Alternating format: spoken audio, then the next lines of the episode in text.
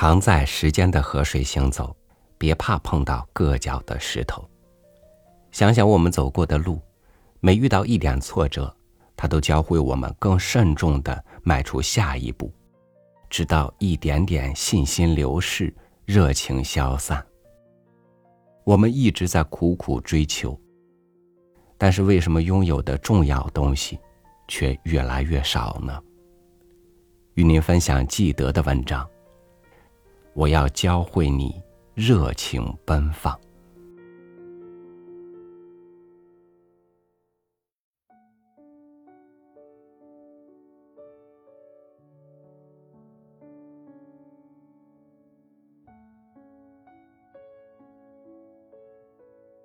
我们总是举棋不定，终生忧烦。如何对你讲呢？细想起来。任何选择都令人生畏，连自由也是可怕的。如果这种自由不再引导一种职责的话，这是在完全陌生的国度选择一条路，每个人都会发现自己的路。请注意，只适用于自己。即使到最鲜为人知的非洲找一条最荒僻的路径，也没有如此难以辨认。有吸引我们的一片片绿荫，还有尚未枯竭的清泉幻境。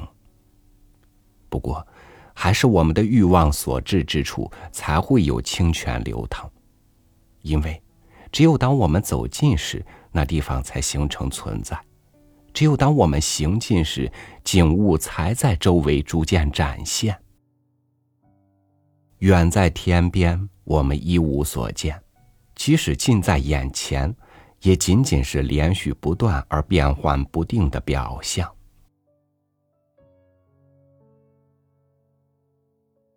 纳塔纳埃尔，你要效仿那些手擎火炬，你要效仿那些手擎火炬。为自己照路的人，关键是你的目光，而不是你目睹的事物。你所认识的一切事物，不管多么分明，直到末世，也终究与你泾渭分明。你又何必如此珍视呢？满足欲望同样有益，因为欲望从而倍增。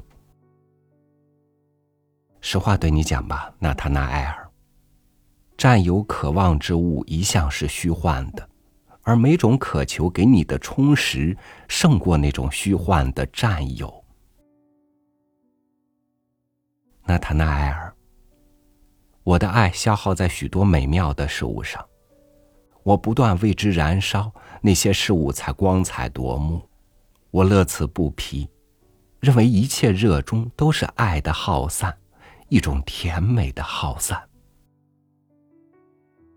我是异端中的异端，总受各种离经叛道、思想的深奥隐晦和底物分歧所吸引。一种思想，唯其与众不同，才引起我的兴趣。我甚至从自身排除同情心。所谓同情心，无非是承认一种通常的感情。纳塔纳埃尔，绝不要同情心，应有爱心。要行动，就不必考虑这行动是好是坏；要爱，就不必顾忌这爱是善是恶。纳塔纳埃尔，我要教会你热情奔放。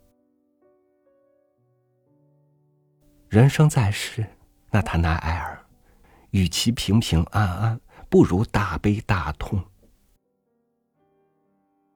我不要休息，但求逝者的长眠，唯恐我在世之时未能满足的欲望，未能消散的经历，故世后又去折磨我。我希望在人世间，内心的期望能够尽情表达。真正的心满意足了，然后才完全绝望的死去。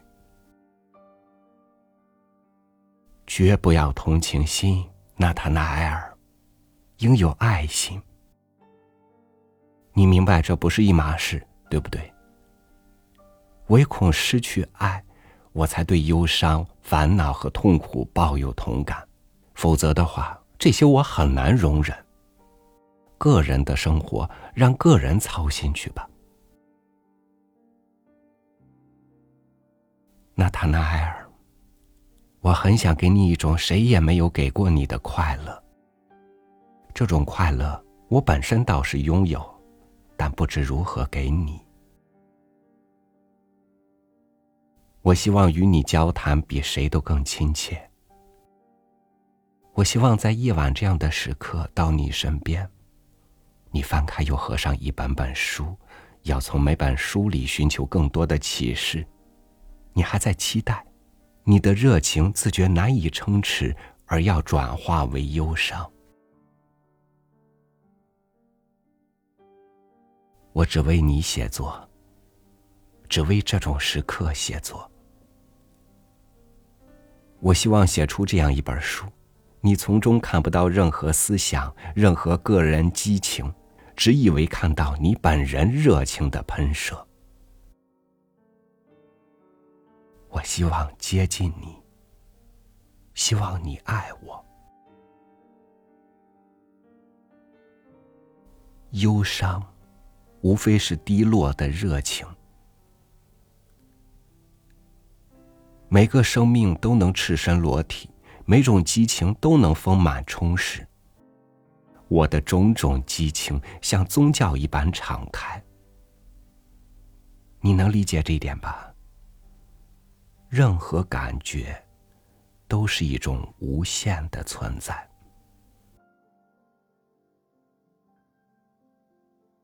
纳塔纳埃尔，我要教会你热情奔放。我们的行为依附我们，犹如灵光依附灵。这些行为固然消耗我们，但是也化为我们的光彩。我们的灵魂。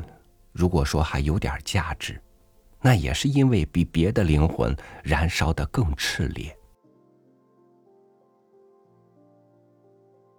我见过你哟，沐浴在晨曦中的广袤田野。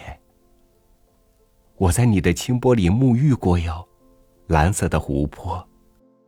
清风的每一次爱抚都令我喜笑颜开。纳塔纳埃尔。这就是我不厌其烦要向你絮叨的，纳塔纳埃尔，我要教会你热情奔放。假如我知道更美的事物，那也正是我对你讲过的。当然要讲这些，而不是别的事物。你没有教我明智，梅纳尔克。不要明智，要爱。纳塔纳埃尔，我对梅纳尔克的感情超出了友谊，接近于爱。我对他爱如兄弟。梅纳尔克是个危险人物，你可要当心。他那个人呐，智者们纷纷谴责，孩子们却无一惧怕。他教孩子们，不要再仅仅爱自己的家，还逐渐引导他们脱离家庭。让他们的心渴望酸涩的野果，渴求奇异的爱情。啊，梅纳尔克，我本想再同你走别的路，一起漫游，可是你憎恶怯懦，力图教我离开你。每个人身上都有各种特殊的潜力，假如过去不是往现实投射一段历史。那么现实就会充满所有未来。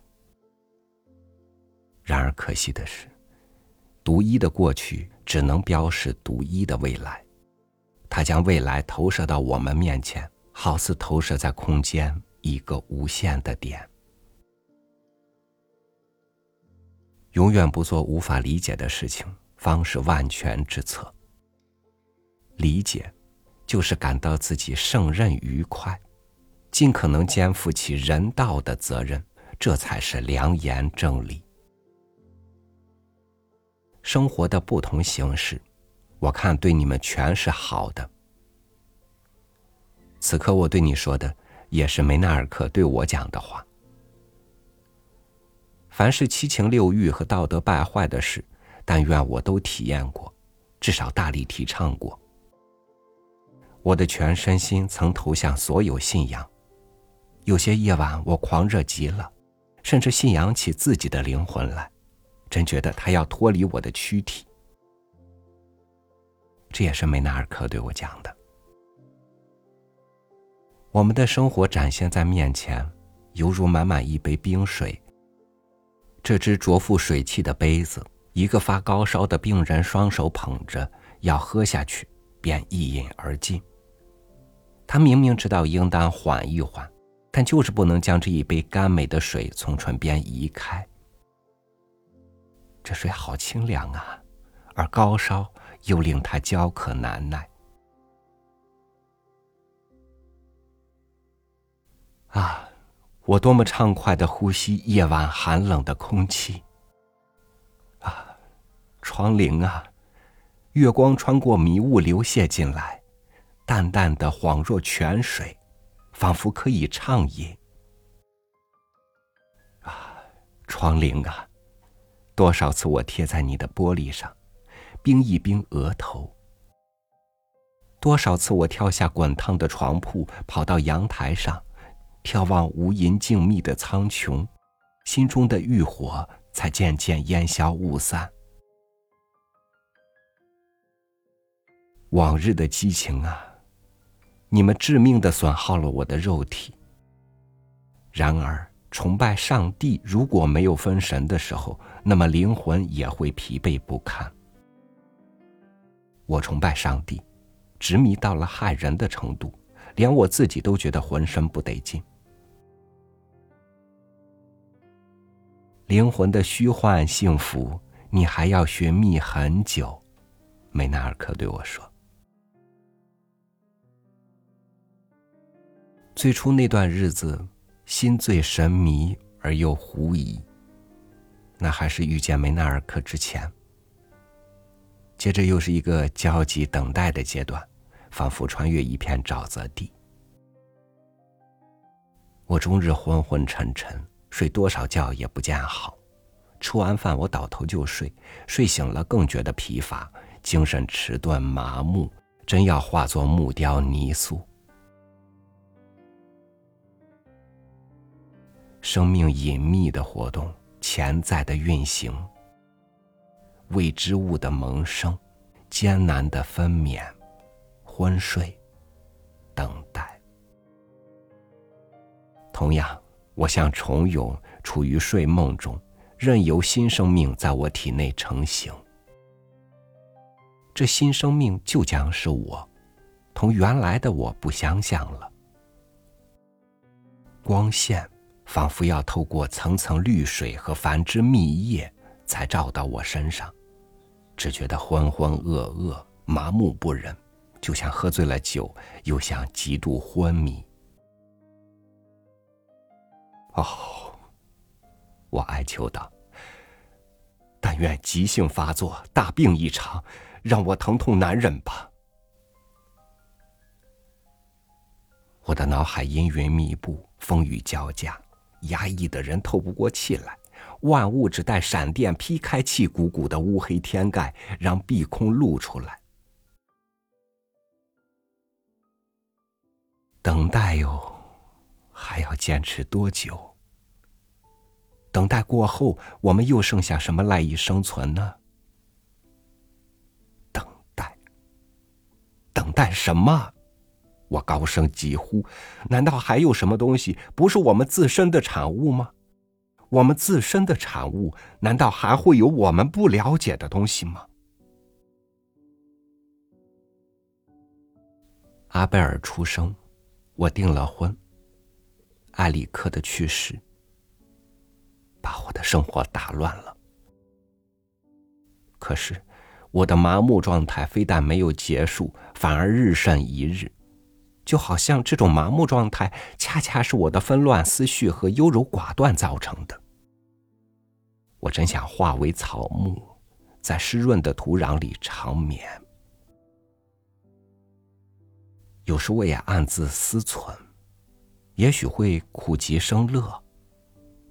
于是我就劳乏肉体，以求精神解脱。继而，我重又沉沉大睡。就好像热得发昏的婴儿，大白天让人安置在闹市里睡觉。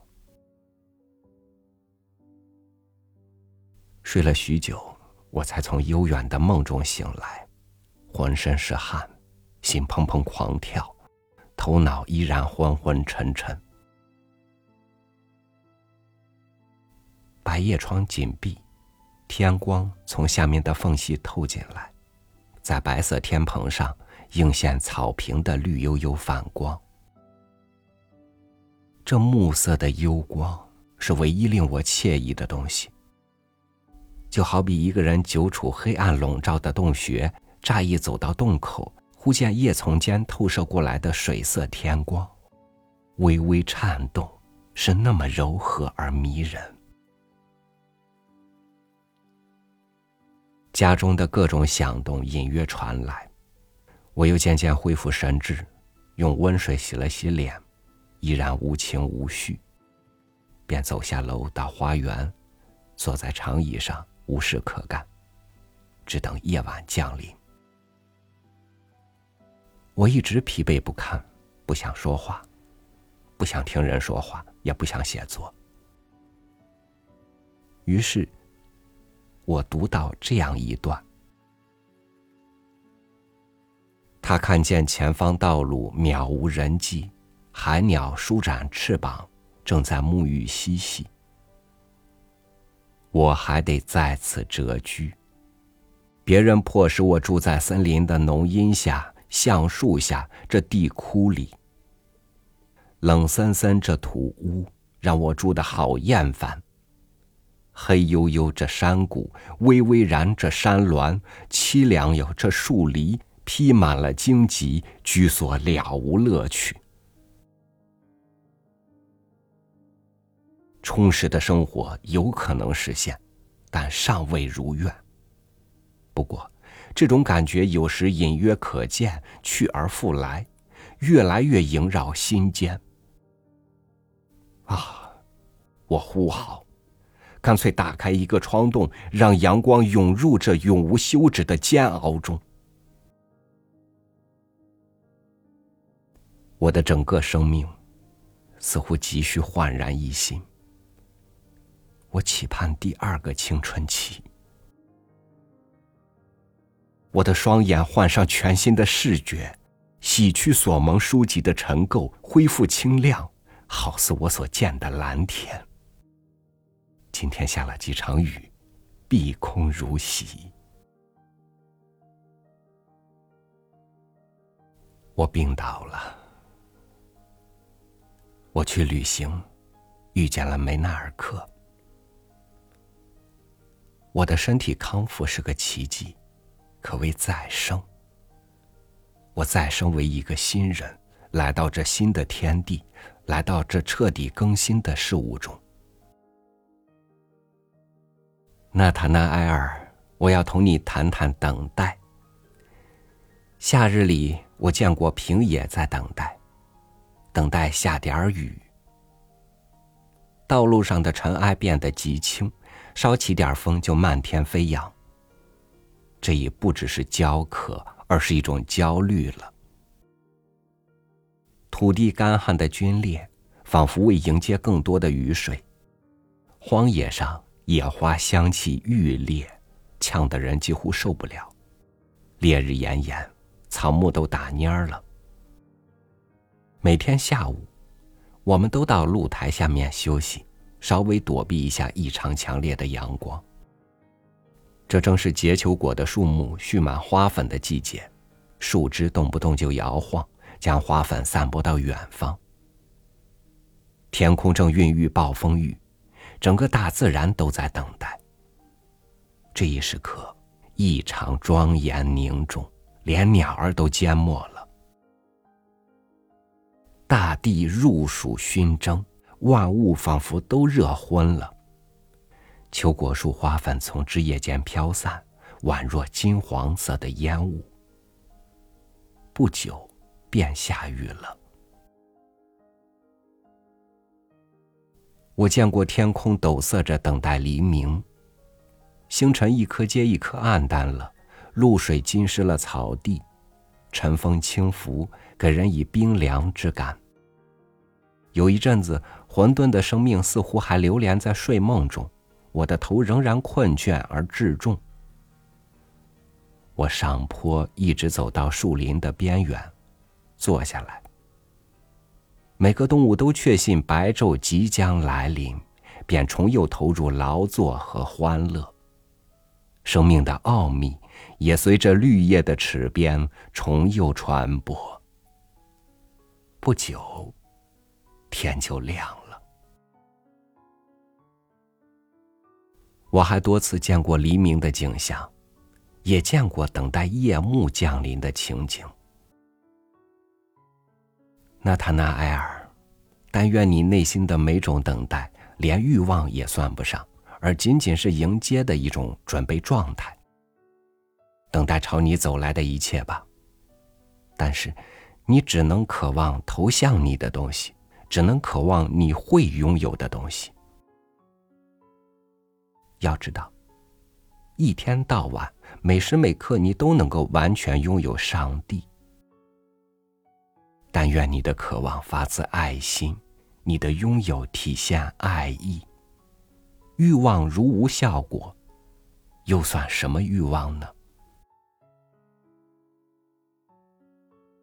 怎么，纳塔纳埃尔，你拥有上帝竟然毫无察觉？拥有上帝就是看见，但是谁也不看。巴拉姆在任何小径拐弯的地方。每次你的灵魂停在上帝面前，难道你就没有看见吗？只怪你用另一种方式想象上帝。纳塔纳埃尔，唯独不能等待上帝。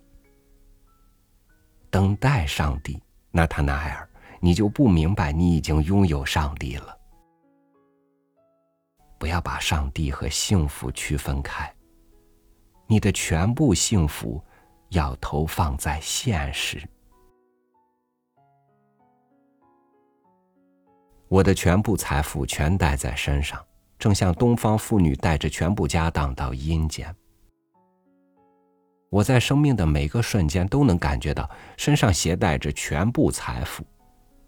这财富并不是许多食物的总和，而是我忠贞不二的崇拜。我时时刻刻都完全把握自己的全部财富。你要把夜晚视为白天的归宿，要把清晨视为万物的生长。但愿你的视觉时刻更新。智者，就是见什么都感到新奇的人。纳塔奈埃尔哟。你的头脑疲钝，完全是你的财富太庞杂所致。你甚至不知道喜欢哪一样，也不懂得唯一的财富就是生命。生命最小的瞬间，也比死亡强大，是对死亡的否定。死亡，不过是别的生命的准许证。为使万物不断更新，为使任何生命形式在此生表现，都不超过应占据的时间。你的话语响亮时，就是幸福的时刻；其余时间，你听着好了。不过，你一开口讲话，就不要听别人的了。纳塔纳埃尔。你应当反悔心中所有的书籍。光在书本上读到海滨沙滩多么柔软，我看不够，还要赤着双脚去感受。凡是没有体验过的认识，对我都没有用。我在这世上，只要见到一件柔美的东西，就想倾注全部温情去抚摸。大地多情的交融啊，你的外表鲜花盛开，多么奇妙！深藏着我这渴望的景色哟，任凭我探索游荡的旷野，水畔紫砂草丛生的幽静，俯向河面的芦苇。豁然开朗的林间空地，透过枝叶展现无限前景的平野。我曾漫步在岩石或草木夹护的通道。我观赏过春天展卷。从这天起，我的生命每一瞬间都有新鲜感，都是一种难以描摹的馈赠。就这样，我处于几乎持续不断的感愤惊愕中，很快我就陶醉了，昏头昏脑的尽情行走。自不待言，我见到含笑的嘴唇就想亲吻，见到脸上的血、眼中的泪，就想吸吮，见到枝头伸过来的果实就想啃上一口。每到一家客栈，饥饿就向我招手；每到一眼水泉，干渴总等着我。我真想换别的字眼表达我别的欲望，在宽展的大路上行走的欲望，在绿荫相邀之处休憩的欲望，在接近深山中游泳的欲望。在每张床边睡觉的欲望，我向每件事物大胆的伸出手，自认为有权得到我所渴望的对象。况且，纳塔奈埃尔，我们对事物的欲望，主要不是想占有，而是失爱。啊！但愿万物在我面前五彩缤纷。但愿所有美物都修饰装点我的爱心。